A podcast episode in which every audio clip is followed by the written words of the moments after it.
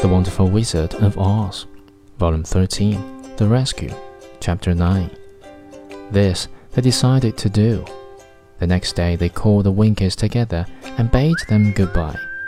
The Winkies were sorry to have them go, and they had grown so fond of the Tin Woodman that they begged him to stay and rule over them and the yellow land of the West.